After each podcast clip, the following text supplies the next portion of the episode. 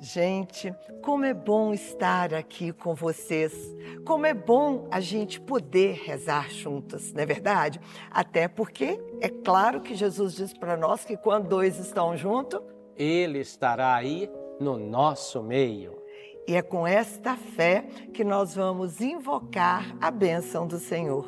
Em nome do Pai, do Filho e do Espírito Santo. Amém. Vamos iniciar recordando uma das palavras de Maria a Maximino e Melânia na sua mensagem. Anteriormente, nós vimos que ela falava da fome e ela dizia, inclusive, que se o trigo se estragava, não era por culpa do seu filho. E hoje nós vamos recordar que ela recorre à memória de Maximino quando diz assim: Teu pai, Maximino, te deu um pedaço de pão dizendo-te: Toma, meu filho, come pão ainda neste ano, pois não sei se continuar assim, se dele comerá no ano que vem.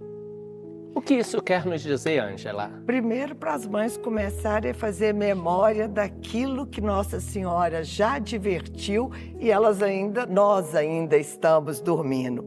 E Maria vem dizer na meditação que o temor de um mal iminente, a despreocupação de uma criança e o cuidado de um pai, o pão partilhado, são coisas da vida presentes na memória e no coração de Maria.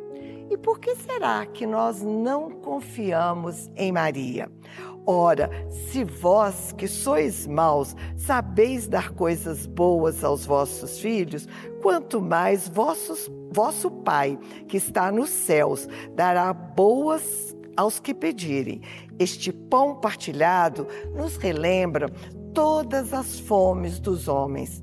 Aqui também daquele que é o pão da vida, partindo para saciar todas as nossas fomes.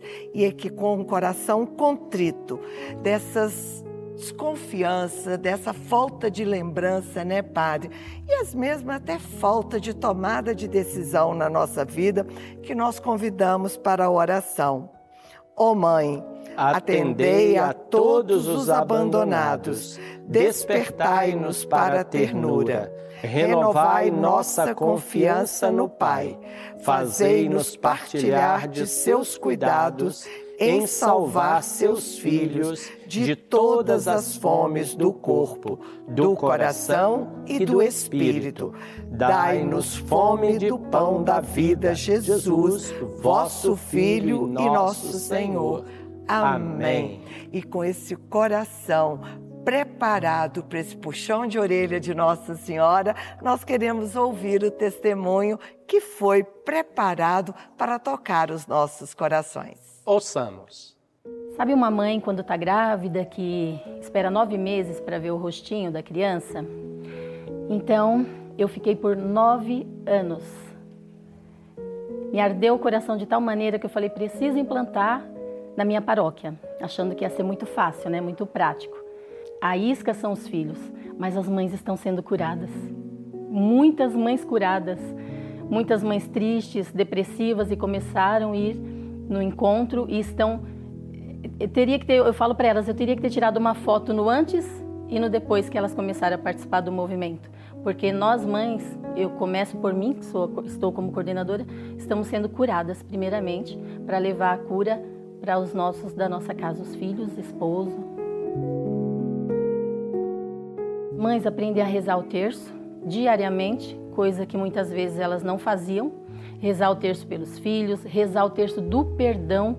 As mães estão se perdoando porque elas se sentiam culpadas na educação e elas estão aprendendo a se perdoar para perdoar aquele que está em casa, para abraçar aquele filho difícil, para abraçar aquele marido difícil.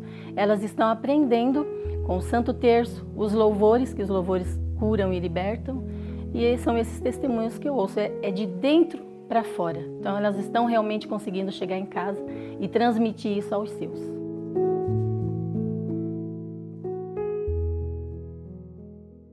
Como é bonito vermos o testemunho do povo. Testemunhar é agradecer, agradecer a Deus os benefícios que Ele nos concede a cada dia. Envie você também o seu benefício, a sua graça, o dom que Deus te concedeu. Vamos rezar, Padre? Vamos rezar? Quando estamos desamparados, ensinai-nos, ó Mãe de Deus, a olhar para o vosso Filho. Queremos a Ele submeter os nossos pensamentos, palavras e ações. Que se manifeste em nós a força do seu amor fazei o nosso coração semelhante ao do vosso Filho, e que nele vossos filhos, infiéis e dispersos, se tornem verdadeiramente vosso povo. Amém.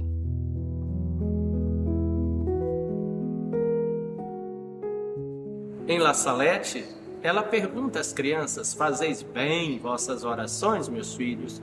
E eles respondem: Não muito, Senhora. E ela diz: Ah, meus filhos, é preciso rezar ao menos um Pai Nosso e uma Ave Maria, quando não puderdes rezar mais. Então, neste momento, obedientes ao pedido de Nossa Senhora e ao ensinamento de Jesus, rezemos. Pai nosso que estais nos céus, santificado seja o vosso nome. Venha a nós o vosso reino Seja feita a vossa vontade, assim na terra como no céu. O pão nosso de cada dia nos dai hoje. Perdoai-nos as nossas ofensas, assim como perdoamos a quem nos tem ofendido. E não nos deixeis cair em tentação, mas livrai-nos do mal. Amém. Ave Maria, cheia de graça, o Senhor é convosco.